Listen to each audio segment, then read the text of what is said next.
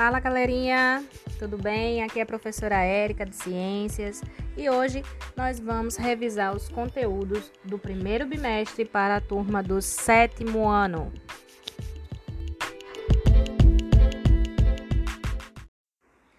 Então vamos lá, né? Lembrando um pouquinho, né, sobre adaptação, né? A gente já sabe que os seres vivos, eles estão aí adaptados a um ambiente e a um modo de vida, né? Os cientistas, em sua grande maioria, consideram que a adaptação é qualquer característica né, de, um, de, de um ser vivo que o torne integrado ao ambiente e aumente as suas chances de sobrevivência. Lembram lá de Darwin, né? E também a gente precisa lembrar o que é ecologia, né? Mantendo essa, essa linha sobre o estudo aí da ecologia, que nada mais é essa ciência que estuda esses ecossistemas.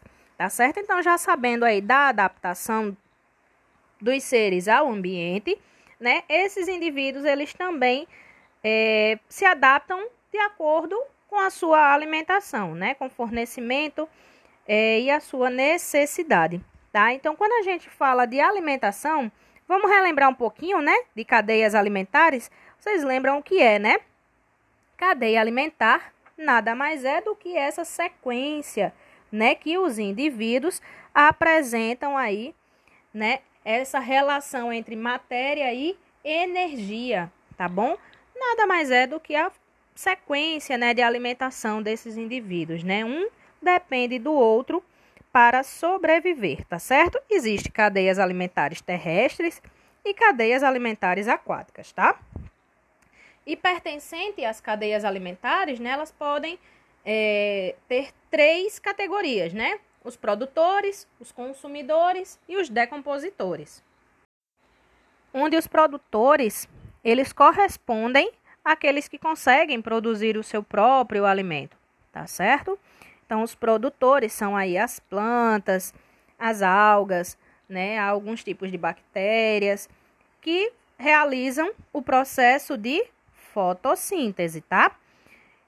Que é importantíssimo para a sobrevivência de outros indivíduos, tá? Principalmente a nossa, né?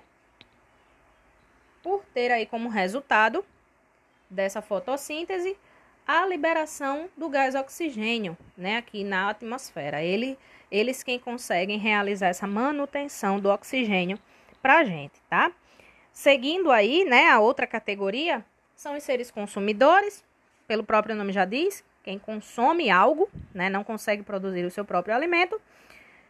E temos os seres decompositores, tá certo? Que após a morte, né, de um organismo, eles estão ali para fazer o que a reciclagem daquela matéria orgânica, tá certo?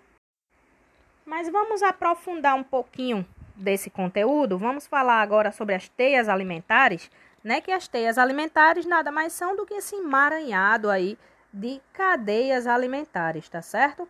Onde os indivíduos podem ocupar mais de um nível trófico ou até o mesmo nível trófico aí, tá certo? É essa interação, tá? Entre os seres vivos. Então, é a interação entre um ser herbívoro com, com um produtor, com um ser carnívoro, onívoro, enfim, tá certo? E o que seria aí, né, o fluxo de energia nos ecossistemas, tá? Todo ser vivo ele precisa de quê? De energia para sobreviver. Isso aí a gente já está cansado de saber, tá?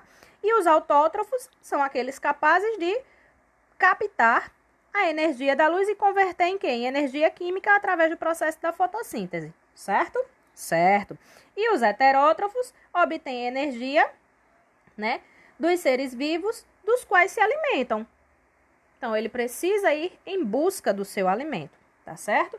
E esse fluxo de energia, perceba que quanto mais próximo o indivíduo estiver dos seres produtores, né, mais disponível vai estar ali, como eu sempre digo a vocês, então ele vai ter menos trabalho, ok? Então ele tá ali, ó, bem de boa, tá servido do, da sua graminha e tal, tá disponível ali para ele, ele não vai precisar procurar muito, certo? E com o passar da cadeia alimentar ou da teia, né? Essa energia é gradualmente transferida de um organismo para outro.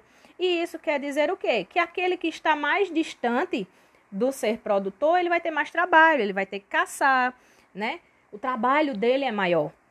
A disponibilidade de alimento para ele é mais difícil, então o trabalho é maior, tá certo? Então, ele recebe menos energia do que aquele que estava próximo da, dos seres produtores, tá certo? Então, o ciclo é isso. Ela tem é, é, essa, esse único sentido, né? Uma mesma direção de fluxo de energia, mas vai se perdendo ao longo da cadeia. Já quando a gente fala sobre fluxo de matéria, né, nos ecossistemas, é algo cíclico, vai e volta. Então percebam que o ser produtor, depois temos os seres consumidores e, por fim, os decompositores, né, que vão reciclar toda a matéria orgânica. Mas vale lembrar que além de fazer essa reciclagem, eles ainda estão devolvendo vários nutrientes, tá? Ao solo, por exemplo, que vai retornar para quem? Para os produtores, iniciando novamente o ciclo, tá certo? Então é muito importante aí essa manutenção do fluxo de matéria dentro de quem? Dos ecossistemas, tá certo? E quando nós falamos mais um pouquinho aí, né, sobre a questão de preservação, né, também pensamos é, mais uma vez aí na biodiversidade, tá certo? Que a gente não pode esquecer né, desses controles das ações do homem né, dentro do seu ambiente. Outro ponto bem massa que a gente tem que lembrar né, é a relação de interação dentro desses seres vivos, né? E pode acontecer entre a mesma espécie, como pode acontecer com espécies diferentes. Então vamos lá, aqueles nomezinhos difíceis de ciências. Quando eu falo de relação ecológica intraespecífica, é porque ela ocorre entre indivíduos da mesma espécie, tá certo? E quando eu digo que é interespecífica, é porque ocorre entre indivíduos de espécies diferentes, tá certo? E ainda existe os tipos de relação harmônica e desarmônica. Pelo próprio nome, harmônica, todo mundo vive de boa, na paz, não ocorre prejuízo entre os organismos envolvidos. Mas quando eu estou falando de relação desarmônica, lembra lá, quebra-pau, isso mesmo, gera o quê? Prejuízo, tá? É uma ação reguladora com prejuízos aos envolvidos, tá? Isso tá lá muito detalhadinho quando eu mostro para vocês o predatismo, tá bom? Então, pode acontecer entre espécies, né, as mesmas espécies ou espécies diferentes, tá? Então vocês vão relembrar aí alguns tipos de relações intraespecíficas, interespecíficas, harmônicas e desarmônicas.